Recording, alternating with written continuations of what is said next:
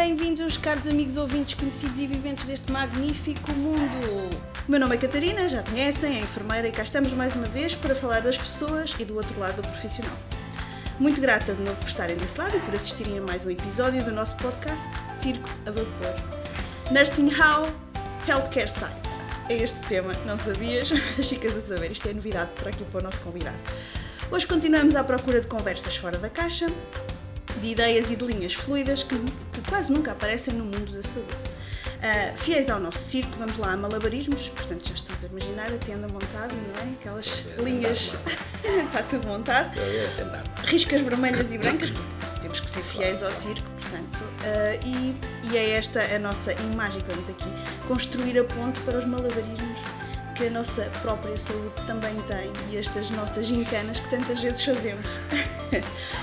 Por isso, eu, hoje vamos nos focar aqui na história da pandemia, nesta mudança constante que veio trazer à nossa vida.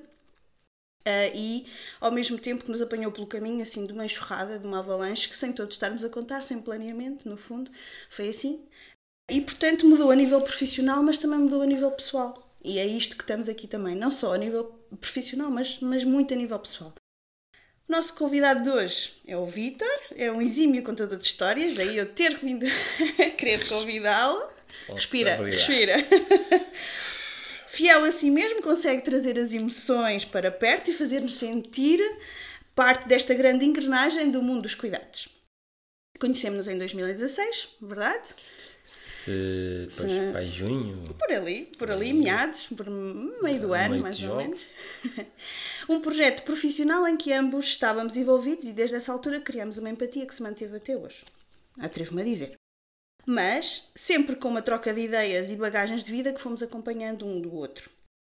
Quando tive a ideia de criar o podcast, uma das pessoas que me veio a ideia foste logo tu. Foi sem dúvida logo. E portanto, pouco tempo depois, liguei, convidei-o e ele, sem hesitação alguma, ainda há pouco falávamos sobre isto, ele disse-me que sim, não perguntou nada, zero, foi mesmo confiança pura. Por isso, só por isso, muito obrigada, Vitor, a sério, espetacular. Bem, então agora, resumindo assim o teu currículo e apresentante, bem, deixa-me ver, se, se eu disser alguma coisa errada, tu corriges-me, está bem? Enfermeiro desde 2003, certo? desde 2003, sim. Muito bem. Ahm, e desde o ano passado, especialista é enfermeiro especialista em enfermagem médico-cirúrgica. Muito bem. Médico-cirúrgica na Ah, área. na área da, da pessoa em situação crítica. É isso? Pai de dois filhos lindos, cujo orgulho deixam sem palavras, Suspeito. e atleta quase de alta competição, atrevo-me a dizer, porque é aqui sempre o céu é o limite. Lá está a frase velha e batida. Não, o céu não, não é o limite. O céu não é o limite, O céu desculpa. não é o Correção, correção. Embarcou no mundo da enfermagem após uma passagem profissional como auxiliar da ação médica no Hospital São Teutónio Viseu eh, e que despertou para a arte do cuidar. Como pessoa extremamente focada que é, após terminar o curso de enfermagem, inicia funções de enfermeiro de cuidados gerais no Serviço de Medicina 2B do Centro Hospitalar Tondela Viseu, local que permanece até 2008. Após esta altura, embarca na aventura dos cuidados intensivos, na mesma instituição, onde até hoje desempenha funções e atrevo-me a dizer que é ali onde se sente mais confortável no desempenho do seu papel. Certo? É um bocadinho a área de conforto. É o teu, é o teu lugar. É o teu lugar. A par disto, é formador também de suporte básico de vida e suporte avançado de vida e professor assistente convidado no curso de enfermagem na Escola Superior de Saúde de Viseu. Parabéns. Bem-vindo, mais uma vez. Obrigada. E, e obrigado por teres alinhado nesta maluquice, que é uma maluquice. Como estás? Olha, primeiro, antes de tudo, não é? também agradecer o convite, não é? agradecer primeiro, é um risco para ti, não é para mim. Porque eu posso estragar isto tudo. Não vais, não vais. Isto desaparecer, isto, isto acabar num- num- na altura em que estamos aqui a fazer isto tudo.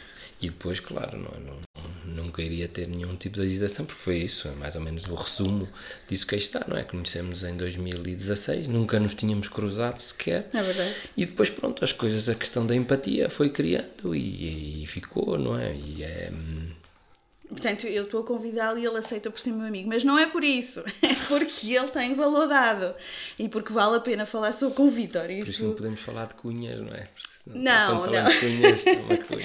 Não, não vamos falar de cunhas porque não é uma cunha. É mesmo por vontade e por, eh, obviamente, por, por te conhecer um bocadinho. E sei que tu és ótimo a contar coisas, a contar as tuas experiências. A sério. Tenho mesmo orgulho nisso. Portanto, Uh, eu, eu ia começar antes de falarmos assim propriamente daquela questão da pandemia, de algumas coisas que foste vivendo durante este, este tempo que tivemos a passar e que ainda estamos a viver. Ia-te perguntar, quer dizer, como é que surgiu esta ideia de, para que saibam, ele é um super guerreiro, ele corre por todo lado, anda sempre a correr. Ainda há bocadinho me estava a contar, fez uma corrida de quanto? 10 km? É o treino. Um treino, ligeiro, uma coisa ligeira, pronto, banal. E portanto, uh, e físico em forma, Vitória, isto assim, opa, como é que é? Como é que é isto? Como é que estás a preparar? Vi que estás a preparar para o trail da, da Serra da Estrela, para o Oh Meu Deus, aqui só por esse nome, tipo. Só o nome Oh meu Deus, portanto, diz-me lá, o que, é que, que é que levou a enverdar por esta coisa? A questão, eu acho que a minha, antes de chegar até aí, a minha vida foi sempre um constante desafio e desafiar-me a mim mesmo. Começa com a questão quando era auxiliar e passei para, para a enfermagem. Às vezes, quando dizem, ah, porque é que gostas sempre, porque é que queres ser quando era miúdo? Ah, vais ser enfermeiro, mas a minha ideia nunca foi ser enfermeiro, nunca. Aliás, o mais parecido com uhum. eu, quando era miúdo, o que eu queria ser era padeiro e bombeiro. Padeiro e bombeiro, também bom, bom. Por isso é parecido com a enfermagem, pelo menos nas noites. Certo. É? E eu não sei se foi essa associação. Na altura, quando era auxiliar, surgiu como uma opção de carreira. Aliás, eu passei antes nessa fase, ainda passei por português e inglês, que uhum. tenho a conclusão do primeiro, depois passei para a educação física, ainda tentei radiologia e depois achei que ah, se calhar agora pode ser uma, uma hipótese de futuro. Depois habituei-me. Portanto, a enfermagem surge assim na tua vida como um acaso, quase. A enfermagem surge mesmo como um acaso. Surge mesmo uma como um acaso. profissional, no como uma, uma opção de vida, uma opção de eu ter emprego. Porque na altura a enfermagem Hoje, se calhar, isso também mudou, hoje, esse paradigma mudou um bocadinho, não é? Mas, ou não? Mudou até agora desmudou outra vez. Não? É? Achas que desmudou? Vamos Bem, lá, já, já vamos lá, vamos lá, lá vamos. Mas, na altura, era uma opção. Uhum. Era uma opção de, de, de, carreira. Era uma opção de ter lugar garantido. E, e, na cidade que eu sempre gostei e sempre eu escolhi e vivo desde os. Desde a, Agora... Mas é legítimo, eu não acho que todos tenhamos que fazer uma, uma profissão porque é, uma, é a nossa aspiração suprema. Não, é legítimo eu escolhê-la porque também me traz algum conforto. Claro. Uh, é, aliás, financeiro e segurança em termos familiares, isso é ótimo. Depois, depois disso, mas depois disso é que eu acho que a tua opção pode ter sido essa, mas depois disso foi mais que isso, não? Depois, depois habituei-me a gostar habituei-me a gostar, na altura ainda a conciliar a trabalhar. E depois, hoje adoro o que faço. Adoro o que faço. Apesar das constantes. Eu não sei se posso dizer isto aqui, não é? Mas, mas acho que sim. Isto, isto, é o limite, estás, ah, não, é? estás à vontade. Não, te Apesar dos nossos governantes uh, se esquecerem que é a maior classe profissional no setor da saúde, uhum. E apesar disso, apesar de, de bestiais a bestas é num instante e de bestas a bestiais e andamos ali naquele limbo nesta, nesta altura, apesar disso, continuo a adorar aquilo que faço. Se tivesses que dizer assim uma palavra que sobressaísse, uma ou duas, digo eu, um adjetivo, uh, porque eu acho que tu és capaz de dizê-lo assim de uma forma simples e direta, o que é isto de ser enfermeiro e qual é que é a tua principal, o principal adjetivo desta profissão? O, eu acho que o que define a enfermagem é o cuidar. O cuidar é a palavra base da enfermagem. Uhum. Porque sem cuidarmos. Aliás, há um provérbio qualquer que diz: se nós não sabemos cuidar, também não sabemos cuidar de nós mesmos. Ou não nos, também não, não nos respeitamos. E respeitar o outro. E respeitar o sofrimento do outro, mesmo que às vezes esse sofrimento seja uma, uma fase final. Um, por isso, eu acho que tem a ver com o cuidar e do respeito que nós temos Portanto, pelo, a relação pelo outro. que se cria, não é? Achas a relação. Sim, Sim, sem dúvida nenhuma, não é? Porque se nós não tivermos esse cuidado, e depois há uma coisa que nós, não é só na enfermagem, mas acho que no geral, devemos sempre pôr no, no outro lado. Como é que nós gostaríamos de ser tratados? Calçar os sapatos dos outros, não é? Pode ser. Pode ou, ser. Mas como é que nós gostaríamos de ser tratados? E isso, se nós nos pusermos do lugar do outro, aliás, é isso que eu digo sempre muitas vezes aos meus filhos, um, que são os.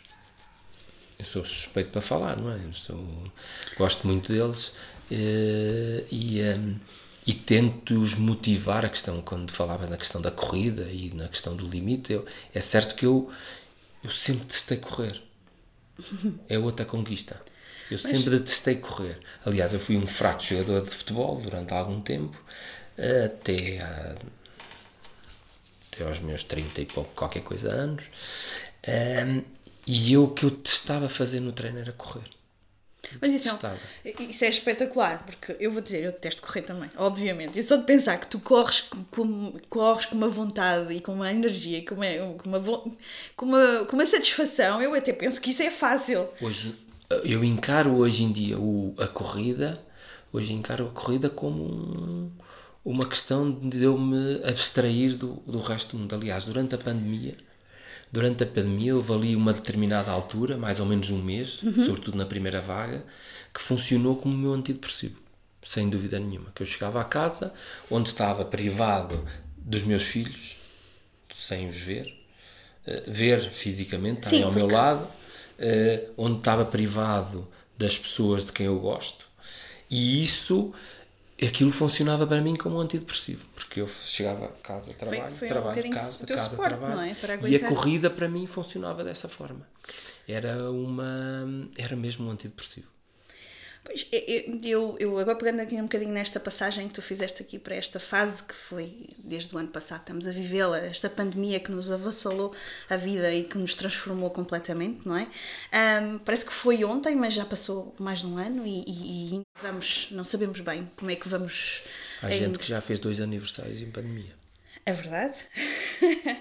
é verdade, mas não desanimemos. Eu vou passar o segundo. não desanimemos, não desanimemos, Vitor. É, vai haver mais. é o que nos choque. Mas como é que tu sentiste isso no início? Como é que foi a mudança de vida no, no início? E estavas-me a dizer que realmente a pandemia mudou a distância dos teus, com os teus filhos no início. Como é que isso alterou a tua vida? Eu vou, pronto, já que estamos a falar, primeiro ter muita consideração por ti e vou contar uma coisa que só os meus filhos é que sabem. Ok. Acho que só mesmo os meus filhos é que sabem. Um, a questão da primeira vaga já se falava, aqueles atrasos e recuos dos nossos governantes, que eu acho que foi uma foi um desastre a forma como os governantes um, lidaram com a situação pandémica, situação difícil, eh, muito complicada, uma situação nova mas os avanços e os recuos, e numa semana mudámos três vezes de opiniões, e eu acho que foi uma, uma gestão. Não sei se catastrófica é uma palavra muito forte, mas pelo menos uma, não, não foi uma boa gestão. Achas que foi uma tentativa e erro de, de tentar acertar e não se estava a conseguir? Só que uma tentativa e erro que, que, que implicava. Que implicava a vida das pessoas. Não é? Implicava a vida das pessoas. Eu, eu sei que a economia eu sei que a economia é muito importante, uhum. mas sem pessoas não há economia. Verdade. Sem pessoas não há economia. Por isso eu acho que não há valor maior. Porque eu percebo, há pessoas que estão. Os, as pessoas dos bares e das discotecas ainda não abriram. Não é? Uhum. E esses também têm que governar a vida. Os cabeleireiros, os, alguns hipermercados, estou a falar das lojas. Não Bem, agora nesta fase já estamos um bocadinho mais. Já Mas abrimos. durante muito tempo isso, isso é isso muito foi. mau para essas pessoas. E sim, agora sim. a questão das moratórias agora acabarem é um outro problema. Mas há uma coisa só na vida que não tem que não tem volta, que é a morte. Verdade. É só a morte que não tem, não tem volta. Por isso, eh, eu acho que quando se, quando se se lida com a, com a vida das pessoas e quando se vê morrer pessoas sozinhas, que foi assim que aconteceu. Porque as pessoas, eu, só as pessoas que passaram por isto é que sabem que as pessoas entraram a caminhar no hospital e passado não muito tempo entregam as pessoas num saco nem sabem quem é que lá está dentro. Claro. Tem que acreditar na palavra das pessoas. Isto é um sofrimento atroz. Foi difícil lidar com isso. Hum, foi, antes, antes de chegar isso, só a, a Conta, história. Eu queria saber a história, a história mas já lá ia, mas, que, mas eh, eu tinha que perguntar-te isto. Mas eu, coincidentemente, eu tenho dois filhos, sou o pai solteiro, E entretanto, eh, com uma, uma relação, com uma guarda, uma guarda conjunta, semana sim, semana não. E coincidentemente, no início da primeira vaga, coincidia com o dia do pai. Eh, eh, foi ali à volta do dia do pai, 19 de março. Sim. Ainda não tínhamos chegado a Viseu, já tinha chegado a Lisboa, mas sabíamos, ainda por cima no local onde trabalhava, que iria, estaria mais perto. Claro. Dia do pai numa quarta-feira e eu só ia buscar os meus filhos numa sexta-feira e eu antecipo os dias, hum, tento antecipar os dias para ficar mais uns dias com eles a contar que já que já se, iria chegar a questão e que pandémica isolado, e que iria ficar isolado porque também não sabíamos o que nós sabemos hoje. É certo que a pandemia o que nos ensinou até hoje é que nós sabemos muito pouco dela. É verdade. E, é. e, já falamos também daqui a bocadinho sobre, sobre essas coisas e até como as coisas nos chegavam numa fase inicial. Um, mas quando me chega, quando eu estou com os meus filhos, dia 19 de março, e é dia 20. Que entramos em, em confinamento. Em dia 20 entramos em confinamento, mas no dia 19 à noite eu recebo uma mensagem no grupo da, da unidade em que tinha entrado o primeiro doente de Covid para a unidade. E eu, nessa altura, quando recebi a mensagem, agarrei-me aos meus filhos e comecei a chorar. porque sabia o que aí vinha. E uh, isto é um rigoroso exclusivo, só eles é que sabem. Exclusivo, posso ir com a vapor. Só eles, pá. Posso ir com a vapor. E agora para só toda eles, a gente. Só eles, agora é mais gente, não é? Agora é mais gente, nós, 2 milhões de pessoas. Oh, claro, claro. Lá chegaremos e, um e, dia. entretanto, e, uh, porque não sabia, ninguém sabia o que é que aí vinha, não é? A gente, os relatos que ouvíamos dos outros lados eram relatos dantescos. Não saber assusta, não é? Não saber assusta-nos um não pouco. Não sabemos o que é que estamos à espera, não é? Uhum. Porque do outro lado era uma coisa totalmente desconhecida, porque eram coisas que nós. A questão das máscaras e dos isolamentos nós só víamos em filmes. Ou então no Oriente. Sim. Onde víamos normal. Ou era, uma, era normal de vermos as pessoas de máscara. É, e hoje em dia, hoje em dia que é normal vermos alguém sem máscara. Até nos sentimos desconfortáveis, não é? Aliás, há bocadinho almocei num centro comercial. E entretanto saí ao fim de acabar de comer e andei aí 10 metros sem, sem máscara. E eu lembrei-me, falta-me alguma coisa. Pus a mão no telemóvel, ai, a máscara. Então tive que pôr a máscara, não é? E eu também não sei quando, até quando é que isto vai durar. Mas nós não sabemos até quando é que isto vai durar. Por isso, nessa altura, era o desconhecido. Hoje então, dia... depois ficaste muito tempo sem os teus filhos? Ficaste sem ou isolaste deles e, e, e, ficaste separado fisicamente? Ou? Sim, fisicamente separado durante mais ou menos três semanas, três, quase, uhum. quase um mês, porque entretanto também com a acumulação de casos que da primeira vaga, apesar do aparato ter sido maior, não tem nada a ver com a segunda vaga. A segunda vaga foi muito segunda pior. ou terceira. A terceira São coisas... que terceira, se foi a Esta última, agora aqui em janeiro que tivemos este, este número e que víamos nas reportagens da televisão as, as ambulâncias. As ambulâncias, não é? Que, é? que é a imagem assim mais marcante que, dizer, que qualquer uma pessoa... Duas horas de uma pessoa à espera para entrar num hospital. Sim. Não é? Transferir doentes por falta de oxigênio. Um, Parece que é só na Índia. Pois, aí no Brasil, não é? Não, vimos situações, agora estava a pensar se. Acho que também não vou cometer inconfidência nenhuma, mas não haver sítios onde pôr corpos. Isso chegou a acontecer aqui em Viseu? Isso chegou a acontecer. Haver um número tão elevado numa altura, porque mesmo na primeira pandemia nós tivemos que aumentar o número. É outra falácia que se foi falando do número de camas, já falámos um bocadinho Já falamos, já. É? Isso... Mas a falácia do número de camas em cuidados intensivos. Não é que eh, há sempre a questão do glamour dos cuidados intensivos, que uhum.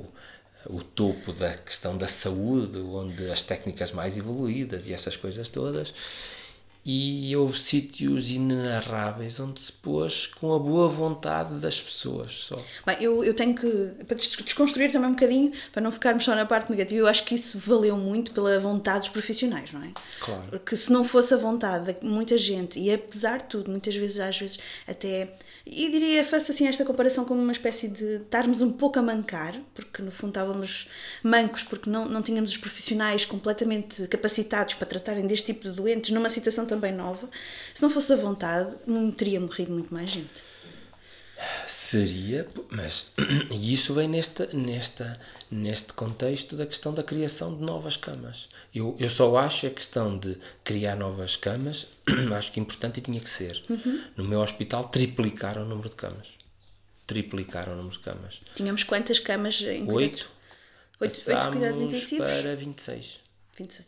Mais do que triplicamos. Sim. Mais do que triplicámos. A equipa era de 20 e poucas pessoas, passou a ser de quase 60.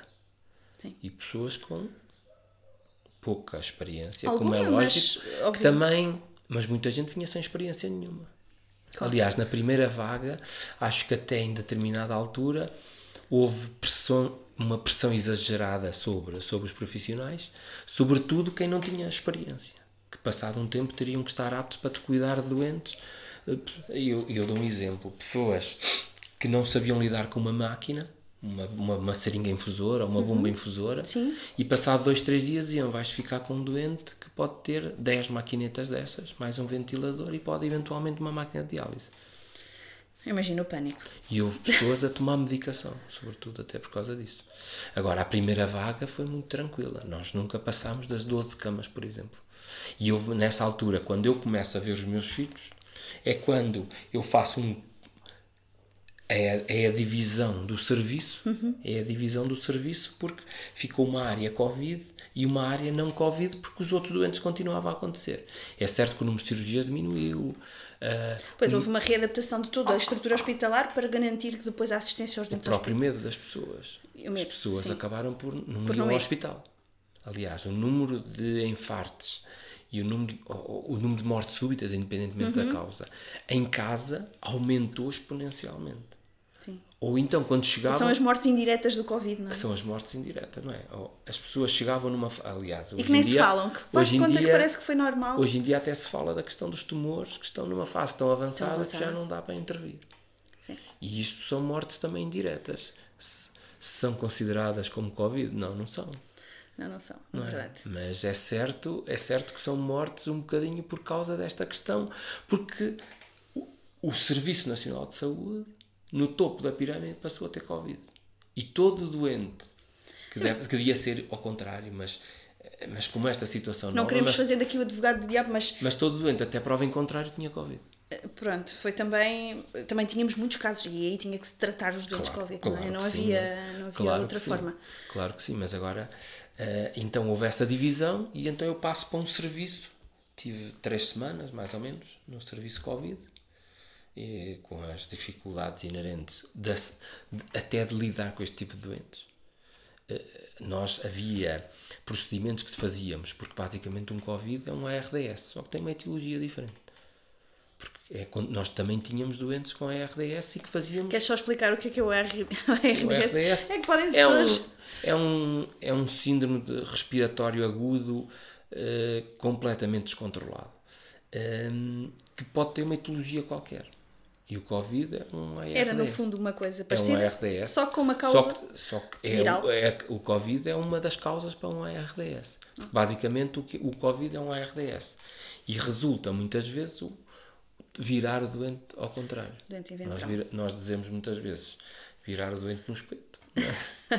Temos que virar o doente eh, só. E nós fazíamos este tipo de procedimento. Mas Uhum. isto agora passou a ser uma prática banal. Porque era naquilo que nós falávamos há bocadinho, no pouco conhecimento que nós tínhamos. E então, o conhecimento que nós tínhamos, até o padrão ventilatório mudou significativamente.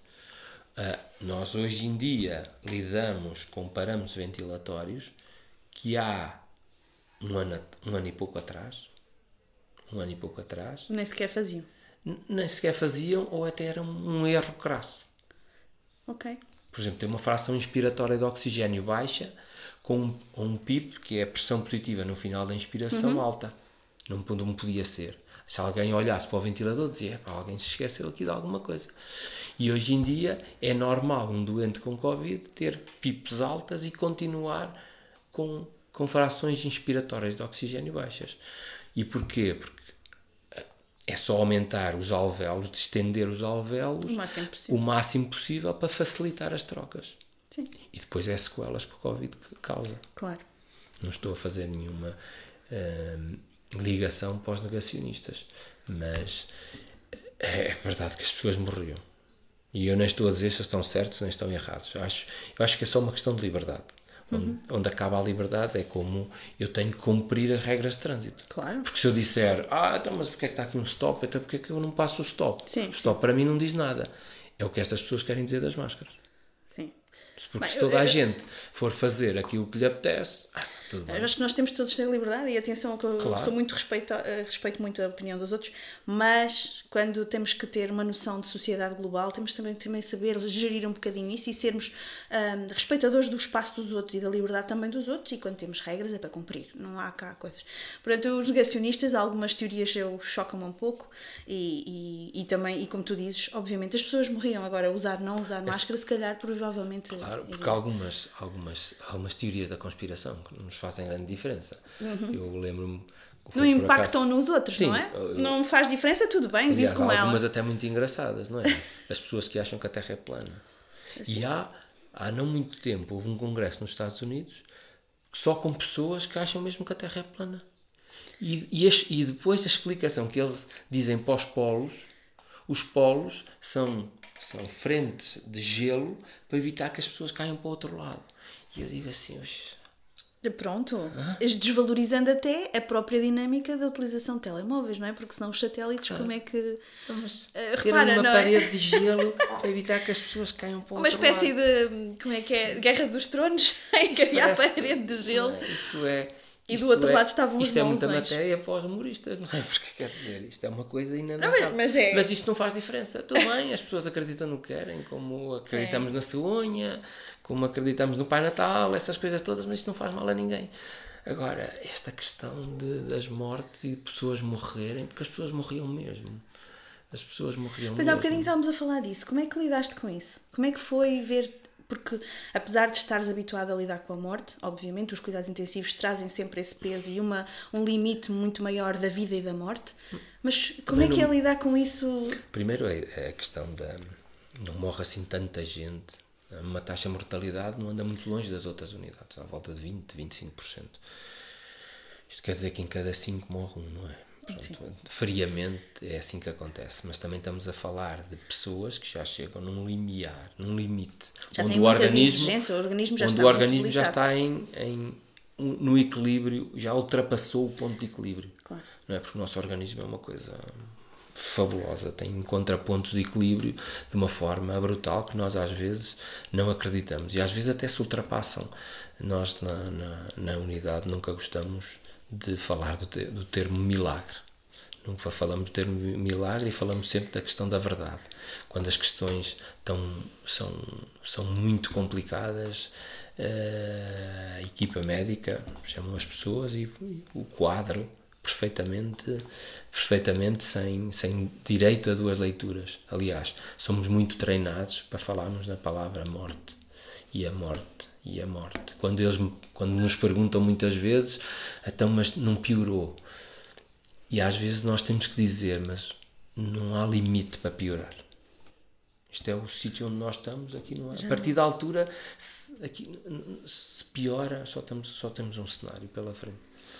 Um, mas eu recordo-me que tu fazias um comentário, eu sei que tu és bem-humorado e assim otimista, e fazias há uns tempos, falávamos, e, e ficou-me esta frase na cabeça, que tu dizias assim, vou, vou, vou citar, vou citar, um destes dias ainda me acusam de ter uma parceria com uma agência funerária. Porque houve uma altura difícil, houve, houve uma altura difícil onde no espaço de uma semana, eh, nós, cada vez que há um óbito, temos que assinar um, um livro e onde o meu nome aparecia seis vezes. Num turno? Num, num espaço de uma semana, não, não seis turnos, mas num espaço de quatro, cinco turnos. Aliás, lembro-me num dos dias em que surge essa questão, porque eh, nós tivemos que dividir a, a, a equipa uhum. por uh, três espaços diferentes. A casa-mãe, que tinha as oito camas, um outro espaço das tais condições por isso é que eu digo da questão da falácia dos cuidados intensivos, que eu acho que isso até dava uma falsa sensação de segurança. Porque quando o Estado dizia, nós nem temos margem para aumentar. Não, não temos. Nós não tínhamos margem para aumentar porque estávamos sempre a aumentar. Eram engenharias brutais de, de, de Até maquinaria. modo isso revoltava-te um bocadinho, dizerem isso. Falarem isso quase como se dá uma isto- sensação de segurança isto que não dá- era verdade. Sim, e depois parece que nos esquecíamos do que é que estava a acontecer. Estávamos a olhar para a árvore, mas não estávamos a olhar para a floresta. Claro. não é? Ahm, e eu acho que isso até cri- criava uma, uma falsa sensação de segurança nas pessoas, que não era isso. Tinham que dizer, não temos mais. Não há mais por onde. tem- estamos a, a pôr camas em sítios que são impensáveis. Vão contra todas as regras São de construção os de cuidados intensivos. Os corredores dos hospitais, que não passaram a não ter visitas, eram, estavam cheios de coisas. Estavam cheios de coisas. Porque era para tirar de um lado e meter do Desocupar outro num sítio. não é? E então, a partir dessa altura, houve essa divisão por três espaços, Uhum. eh, onde nós chegámos a ter 26 doentes e doentes a sair para outros doentes a entrarem. Onde não havia mais espaço nessa altura para crescer, sobretudo porque nessa altura apareceram. E depois a questão era a falácia das camas e dos ventiladores. Mas nós tínhamos ventiladores ou não? Ventiladores tínhamos. Não tínhamos pessoas. Não tínhamos era pessoas. soubessem não é? operá-las, E depois havia gente que "Oh, não sei o quê, vão comprar os ventiladores. E não sei o quê, vão comprar os ventiladores. E isso era outra falácia. Os ventiladores não funcionam sozinhos. Claro. As máquinas estão, mas precisam de pessoas para vir vigiá-las, para diziam tratar. as camas, as camas. Se, se fosse um problema de camas, a Moviflor e o IKEA, desculpa lá a publicidade, tinham resolvido. Claro. Não é? Estava resolvido esse problema. Mas não, não era a questão de camas. Era Olha, a questão eu- dos profissionais, sobretudo profissionais que estavam no limite do esforço. Estamos a falar de profissionais que, de todas as classes profissionais, não estou a especificar agora nada, é Sim, certo, foi um, foi um esforço coletivo, é, obviamente. onde o hospital chegou a ver dias com 150 profissionais a menos por dia. Desde isolamentos, desde o primo, do tio, Pessoas um que ficavam em contacto com outras e que precisavam E, fica- de ficar e positivos também. E Depois positivos. havia surtos, havia doentes que vinham Claro. e que falhavam na malha porque é normal. também. Olha, eu queria te perguntar, e como é que foi isso de lidar? Qual é a tua experiência das equipas? Como é que as equipas se aguentaram? Porque tu és um membro da equipa, não é? Mas eh, as equipas sobreviveram, viveram ou estiveram por ali em uma, uma espécie de. A determinada altura as equipas funcionaram como uma família. Hum, eu acho que até houve, houve muita solidariedade das pessoas. A gente quando olha, às vezes, nós temos como por base o português em si é um típico de esquema. Se nós conseguimos um esquema qualquer, nem que seja para, por causa de um almoço ou uma coisa qualquer, conseguimos. Mas acho que em termos de solidariedade também temos que dar cartas relativamente aos outros todos. E isso, e isso houve muito naquela altura. E podia haver mais, só que houve, e agora não vou especificar nenhuma, foi agora no geral. Por causa de algumas políticas, de alguns conselhos de administração, onde nem toda a ajuda chegou aos serviços. Eh, porque às vezes não era uma coisa mais específica ou eh, pronto, houve algumas algumas politiquices que me Politiquices, que eu impedem agora dizer. de falar no resto eh, que fez com que não chegassem Mas ficaram também. mais próximos a equipa? Mas a equipa acabou por ficar um bocadinho mais próxima e acabou por ser um bocadinho a família, porque houve muita gente. Aliás, eu tenho três colegas que passaram a morar juntas. Moravam num sótão de casa de uma delas. Isso é incrível. É incrível. É, Eu tive colegas que ficaram a morar na pensão do Fontelo da Pousa- a Pousada da A Juventude. Pousada da Juventude, sim, que se disponibilizou para, para libertar as camas para as E, pessoas os- ficarem por lá. e, o, e o- no caso, uma colega, que o marido e os filhos ficavam do outro lado da estrada para a ver. Por isso, é, foi com isto tudo que tivemos que lidar. E agora, como é que estão? Agora melhor, agora melhor, porque na segunda vaga também tínhamos um bocadinho mais conhecimento. É, Eu, nós queremos acreditar que daqui a um ano, ou daqui a um ano e meio, o Covid seja como o O H1N1? o H1N, agora é o H5, O H5. 44 ou qualquer Uhum. coisa, já tem uma data de variantes, mas ninguém se lembra. Sim. Mas a gripe foi uma, Foi também bastante agressivo. é, foi uma coisa muito agressiva. Em 2009 houve também aquela questão do, da SARS, da, que poderia ter cá chegado, mas nunca cá chegou. Sim, sim, sim. E isso também podia ter sido uma confusão para nós e não foi, não chegou cá. E eu acho que também foi um bocadinho por aí que nós achámos que isto também nunca cá chegava. Nunca viria cá. E eu percebo também nesta fase. Que Somos um bocadinho. é- Esta é um bocado a ideia dos ocidentais, não é? Que as coisas acontecem no outro lado do mundo. É como as guerras não estão aqui. E nós estamos do outro oposto.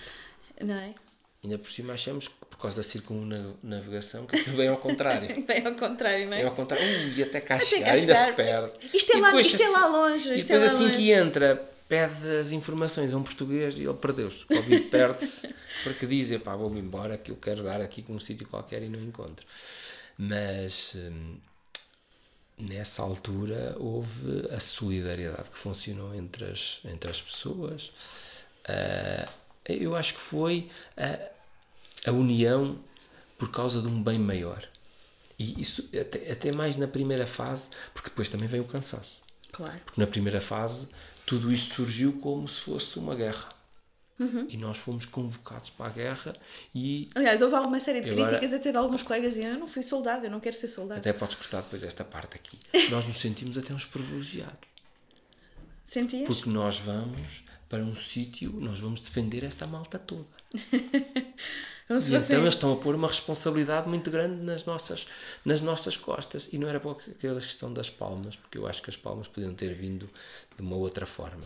Mas nós nos sentíamos um bocadinho. Estão, estão, à, estão à espera de nós. nós éramos a última barreira. Nós somos temos que o nós somos conter. importantes, nós somos importantes. importantes. Depois isto dilui-se um bocadinho. Claro. Porque depois, a primeira vaga foi relativamente controlada. Nós houve uma altura, junho, julho, não tivemos doentes. Não doentes Covid e depois a partir de agosto continuamos outra vez a ter. Uhum. Por isso nós estamos a falar em um ano e não sei quanto tempo em que uma espécie. durante dois meses não tivemos doentes com Covid. Apesar de haver alguma instabilidade em termos de direção e em termos de mudanças políticas, mas ao mesmo tempo o número de doentes também não foi assim tão como foi Na agora prime- depois. Na primeira vaga, não, longe disso. Depois O foi muito mais caótico, O exemplo é? crasso disto foi a questão de nós termos, nunca passámos das 12 camas. Nunca passámos das 12 camas. E nós. Veio o Natal, o Natal estragou um bocadinho aqui as o nossas Natal estatísticas. estragou. Também já vinha estragado de trás. Já vinha um bocadinho. As coisas já vinham, já vinham a Mas- descompensar, mas depois atingimos. Estes nós queríamos ficar na história, não é? Nós ficámos na história em número de mortes por mil habitantes, tivemos a liderar Tivemos número de durante novos algum casos, Verdade. Não é? tivemos na frente. Que nos envergonhava. Eu, eu Pode sentia-me um bocadinho parecer, envergonhada relativamente a isso, Mas nós porque estivemos à frente, nós víamos Fomos os os cenários primeiros- dantescos dos outros lados e, e ficávamos de cadeirinha sentados no sofá a gozar com os brasileiros e na realidade só não éramos piores em números absolutos porque eles são muito mais que nós. Claro. Sim, sim. São muitos mais que nós. Foi porque assim- Senão era, era igual. Aliás, estamos a falar de morrerem 300 pessoas por dia. É muita gente. Só de Covid. Só de Covid. Temos que Sim. frisar isso. Sim, tirando os outros. Tirando os outros, porque, Tirando porque os houve outros. muita gente. Fora pessoas que ficaram sem consultas, fora. hum, Vitor, agora, e porque também não, não estragando aqui a nossa. Vamos mudar aqui um bocadinho, tem uma ligeirar. Queres-me Só uma coisa, Diz, diz. há um bocadinho depois acabei para não falar. Na questão da lidar, que estamos a falar com a morte. E, e a parte que nos custa mais. Porque nós permitíamos algumas visitas a alguns doentes. Sobretudo aqueles que estavam numa fase terminal. E essa parte foi a parte pior. De pessoas, de trazer pessoas ao pé de familiares que uma semana antes tinham, tinham entrado no hospital pelo pé deles. E, e, depois, e depois a questão de comunicar. E depois de comunicar o óbito, não é? Sim, E houve uma altura, nessa altura que nós falávamos há bocadinho, Sim. foi uma recorrência muito grande. Foram Foi, muitos. foi uma recorrência e nós parece que até desacreditamos em nós próprios. Porque isto é sempre igual. Não havia Isto é esperança. igual. Perdeu-se um é? bocadinho a esperança. E é aquilo quando nós há bocadinho estava a falar na questão de estarmos um bocadinho divididos nas três unidades Uhum. e o chefe tentava distribuir um número de séniores por todas as unidades. Que depois ajudar quem tinha vindo de novo, porque não teve tempo para se habituar.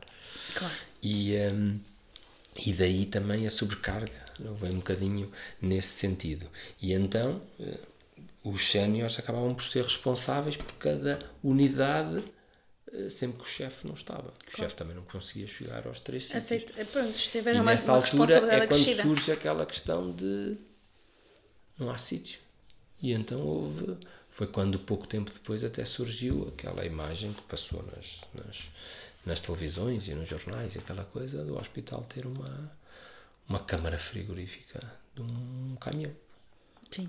Foi também uma imagem assim chocante. É uma imagem forte, não é? É forte, é muito É, forte. Quando víamos os outros, os outros ca- carros frigoríficos nos Estados Unidos, não é? Sim. E isto uh, achávamos que nunca chegava cá, não é? E, um, e, uh, e então é, é, é complicado, não é? Nós olhamos para isto. E então, há bocadinho também, quando falava na questão de, do que nós sabíamos do outro lado. E então nós, na altura, o que nos também preocupava um bocadinho era os relatos que chegavam do outro lado. Porque as, as informações que nós tínhamos eram dos chineses, literalmente, que até os ventiladores vieram de lá depois. Claro. E Eles foram os primeiros, não é? E Portanto, eles dos traziam- italianos. E nós tivemos um relato de um médico que teve, teve um, tinha um, um dos médicos da unidade tinha contacto com um médico italiano. Sim. E ele tinha uma, a mulher era anestesista em Milão Uhum. e ele estava em Génova. Já não se viam há um mês e meio e o cenário era só dizia preparem-se, preparem-se que, que, ele, que isto é horrível. Nós temos que Não há lidar, temos que fazer a Deus. Não Nós temos que escolher de gente e eles escolheram gente, gente com 60, 65 anos para cima, com algum tipo de patologia, ficava um canto para morrer. Estamos a falar com hipertenso. Quem é que não tem um familiar hipertenso? Pois com é. mais de 65 anos. Toda a gente, não é? Toda a gente. E Olha, dizer, chegar e. graça, graças a Deus, atenção para quem não acredita, mas eu acredito, não interessa nada. graças a Deus, neste momento estamos numa fase de melhoria franca. Obviamente que ainda eh, à espera, esperando, uma expectativa que as vacinas tragam aqui uma nova luz e tragam aqui uma nova normalidade, porque nunca vai ser uma coisa bem igual como era antes, mas uma normalidade e por isso. Queres agradecer a alguém nesta fase toda? Gostarias de dizer assim, tipo, trazer Eu, eu hoje de noite, antes de vir para cá, perguntei, eu acho que ela me vai perguntar o que dizem os teus olhos. E, mas, não, sabes que é certo que as pessoas que nos estão mais próximas também são aquelas, são aquelas que. E eu tenho uma fotografia muito engraçada onde nós, nós nos fatos todos os dias escrevíamos qualquer coisa. E houve uma altura para nos para nos criar até um ambiente, para desmistificar um bocadinho cada vez que nós íamos entrar, para lidarmos diretamente com pessoas. Aliás, eu tenho pessoas que falavam e que eram, não moravam muito longe de minha casa. E iam a uma pastelaria onde eu costumava ir. Ah, também costumo ir. Aí, não vou falar por causa da publicidade, mas, mas onde costumo ir. Publicita à vontade que isto E o aqui. senhor, e eu disse, ah, eu também costumo lá ir todos os dias. E ele disse, então pronto, eu quando lá for, você paga-me um café. E ele disse-me assim, mas eu não o conheço. E não, eu não o conheço, e é verdade. Eu até lhe disse para aquilo aligerar, e um senhor que ficou bem, eh, e eu disse para aligerar, não se preocupe que eu vou entrar assim e você vai me reconhecer logo. Bem, os doentes não reconhecem os, os- os profissionais. Isso, é- a identificação fica completamente. Estamos a falar de um, quer dizer, de um fato de pintor, Claro. com um óculos, com um óculos, com viseira, com uma máscara, as tais P2, ou- e com botas Luvas. e luvas, dois pares de luvas, série. às vezes até três por causa de algumas de algumas ofertas tinham sido muito boa vontade, mas os elásticos eram brutais. E eu cheguei a estar 5 horas dentro de um fato sem direito a necessidades e sem direito a comer nem a beber. Aliás, há uma, há uma, um- uma coisa escrita na saída do balneário que nós tínhamos um colega que escreveu, eu vou dizer mais neira, mas pronto. E então que lá tinha para. escrito era mija antes de ir. Porque às vezes a gente esquecia-se e dizia, "Ih, tenho que ir para trás, que eu só daqui a depois- 5 horas é que eu só posso fazer. Isso foi naquela vez." fase também em que os equipamentos eram escassos e também era uma grande dificuldade, não é? E, e- e toda a logística de vestir e nunca- despir os equipamentos. Há uma- estamos a falar sempre de coisas negativas e não sei o quê. Não, eu- eu estou a falar do, do hospital onde eu estou. Nunca, nunca houve do meu serviço, não sei dos outros, mas no meu serviço nunca houve falha de material. Nunca. Nunca, se nós quiséssemos uma máscara ou Havia como sempre. nós havíamos relatos dos outros sítios onde não havia máscara e máscaras que tinham que as lavar. Sim. de, de outros países. Eu estou a falar no meu hospital, no meu serviço. Isso, Nunca olha- faltou absolutamente nada. Vitor, cá está o agradecimento. Isso é um agradecimento. Estás a ver? isso, pronto. Não é o que dizem os teus olhos, que eu não sou Daniela Oliveira, Agora- de maneira nenhuma. Vai. Agora, se eu, se Mas- há coisa que me guiou durante isto tudo, foi sempre um bocadinho, ah, claro, como estava a dizer há bocadinho, a questão dos, dos, hum, das pessoas que nos estão próximas e que nos mandavam os meus irmãos, a minha irmã, que não é minha irmã, mas é como se fosse, as minhas cunhadas, a minha namorada, mas há uma coisa que me guiou nisto tudo, a minha mãe, eh, o meu pai num outro sítio diferente eh, que, que está um acima, um bocadinho acima de nós, mas eh, os meus filhos. Lembrei-me muitas vezes deles. Eu dizia há bocadinho, tenho uma. Então nós escrevíamos sempre algumas coisas muito engraçadas. O, eh, a Covid eh, foge que eu vou-te apanhar. Eh, se prepara que eu vou lhe usar. Escrevíamos muitas vezes, todos nós escrevíamos e fazíamos desenhos nos fatos e não sei o quê, também para dar algum conforto às pessoas do outro lado, eh, sobretudo as que falavam, não é? E aos Também colegas, pessoas e a às- falar. e aos- aos E para criar um ambiente até engraçado, eh, agradável. Dentro do- do nós nos ríamos cada vez, estávamos à espera, o que é que ele vai escrever, o que é que não sei o quê. ele vai lá pôr uma parvoíce qualquer, não é? Olha, podes, vou-te lançar o desafio, é fazeres umas fotografias sequenciais e, e postares isso. Isso devia dar uma, uma história uma, de arte eu tenho uma Covid fotografia. Eu tenho uma fotografia onde tenho no sobretudo na parte do dorso Uhum. todos os nomes das pessoas que me estão próximas. E eu entrei assim. Onde estão os meus filhos, à cabeça, claro. Onde estão os meus sobrinhos, dos meus irmãos, das minhas cunhadas, da minha mãe, onde estava também da minha namorada, todas essas coisas todas estavam lá. Olha, Vitor, isso é bom. muito bonito. E agradeço-te imenso. E, vindo. aliás, e levei também e enviei para eles, não é? Claro.